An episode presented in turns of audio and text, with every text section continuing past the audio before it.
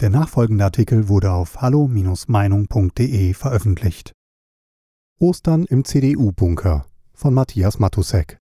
Von der Stunde Null an, dem totalen Zusammenbruch der Hitler-Diktatur, hat die Bundesrepublik Deutschland vor allem eine Partei geprägt. Die CDU, die Christlich-Demokratische Union. Wobei das Christliche nicht nur ein begleitender Markenschnickschnack war, sondern die Kernüberzeugung abbildete. Es ging um das christliche Menschenbild, dem sich der Artikel 1 des Grundgesetzes verdankt, der da lautet, die Würde des Menschen ist unantastbar. Mit den antihumanen Verbrechen im Rücken, die sich einer Entgleisung aller ethischen Maßstäbe verdankten, sollte das in den Vordergrund geholt werden, was allein dauerhaft Halt verspricht. Auch für den freiheitlich-säkularen Staat. Dieser nämlich, so der Verfassungsrechtler Ernst Wolfgang Böckenförde, lebt von Voraussetzungen, die er selbst nicht garantieren kann. Er muss sich auf die moralische Substanz des Einzelnen verlassen.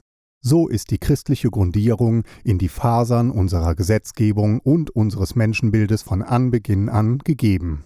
Die CDU von heute mag damit nichts mehr zu tun haben. Sie beugt sich schützend über den fundamentalistischen Islam mit seinen patriarchalen Strukturen, seiner Vielehe, seinen Knechtungen der Frau, aber sie mühen, Weihnachts- oder Ostergottesdienste überhaupt zuzulassen dass unsere beiden großen Staatskirchen in vorauseilendem Gehorsam die betreffenden Messen absagen, zeigt, wie sehr wir uns alle im Zustand der Seelendämmerung, Sloterdijk, ebenfalls abgewendet haben.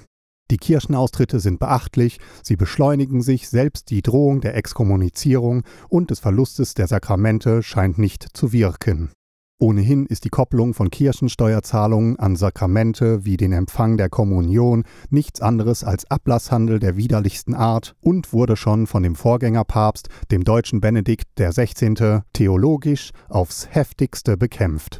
An diesem Osterfest jedoch scheinen die Kirchen sich auf die Hinterbeine zu stellen und den Gläubigen Präsenzgottesdienste anzubieten, getreu dem Jesuswort, wo zwei oder mehr in meinem Namen versammelt sind, da bin ich mitten unter ihnen. Dennoch ist das Verdunsten des C in der CDU unter der im Osten sozialisierten Angela Merkel mit Händen zu greifen, auch wenn sie im Haushalt eines überzeugten Sozialisten, des roten Pfarrers Kassner, aufwuchs. In ihre Regierungszeit fallen die schlimmsten Auswüchse der Gender-Charlatanerie mit über 250 Lehrstühlen für sogenannte Genderforschung, die das christliche Menschenbild, nämlich die Polarität von Mann und Frau, leugnet. Ihre Amtszeit sah auch den Triumph der Ehe für alle sowie die sprachliche Entmachtung von Vater und Mutter in Älter I und Älter II. Auch das Überrollen des Landes durch muslimische sogenannte Flüchtlinge mit ihren Parallelgesellschaften hat sie geduldet mit dem Satz Nun sind sie halt da. Ja, man darf den Eindruck haben, dass die Dame mit den abgekauten Fingernägeln, die das Land zur Bude einer Messi heruntergewirtschaftet hat, dass alles, vor allem aber das christliche Erbe, wurscht ist. Ihr eisernes, ja diktatorisches Lockdown-Paniksystem verrät eine weitere prinzipielle Distanzierung vom Lebensgefühl eines Christen, der weiß, dass er letztlich sterblich ist und in Gottes Hand und eben kein Homo Deus, der über sein Ende selber bestimmt. Die ausschließliche Konzentration auf die Biologie des Menschen ist ein Verrat an allem, was ihn sonst noch ausmacht, seine Freiheit, seine Seele, seine Würde. Dass unter ihrem Regime Menschen in Einsamkeit sterben müssen, weil es ihre Regeln so wollen, ist so nur ein letzter Verstoß gegen die christliche Nächstenliebe.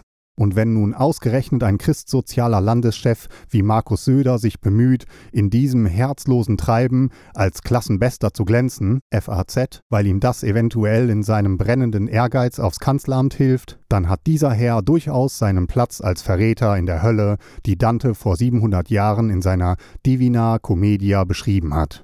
Dort stecken diese im Eis und versuchen vergeblich, sich ihre gefrorenen Tränen aus den gefrorenen Augen zu wischen. Vielleicht aber wird auch ihm die frohe Botschaft über Christi Auferstehung das Herz öffnen und ihn in den Jubel einstimmen lassen und auf die Weisheit des Höchsten vertrauen. Wie der gerettete Faust auf seinem Osterspaziergang, der in den schönsten und optimistischsten Frühlingsversen der deutschen Dramenliteratur zum Fest ausrufen kann, vom Eise befreit sind Strom und Bäche, durch des Frühlings holden belebenden Blick, im Tale grünet Hoffnungsglück, der alte Winter in seiner Schwäche zog sich in raue Berge zurück. Von dorther sendet er fliehend nur ohnmächtige Schauer körnigen Eises in Streifen über die grünende Flur, aber die Sonne duldet kein Weißes. Überall regt sich Bildung und Streben, alles will sie mit Farben beleben, doch an Blumen fehlt's im Revier, sie nimmt geputzte Menschen dafür. Allen Zuhörern frohe Ostern. Weitere Beiträge finden Sie auf hallo-meinung.de. Wir freuen uns auf Ihren Besuch.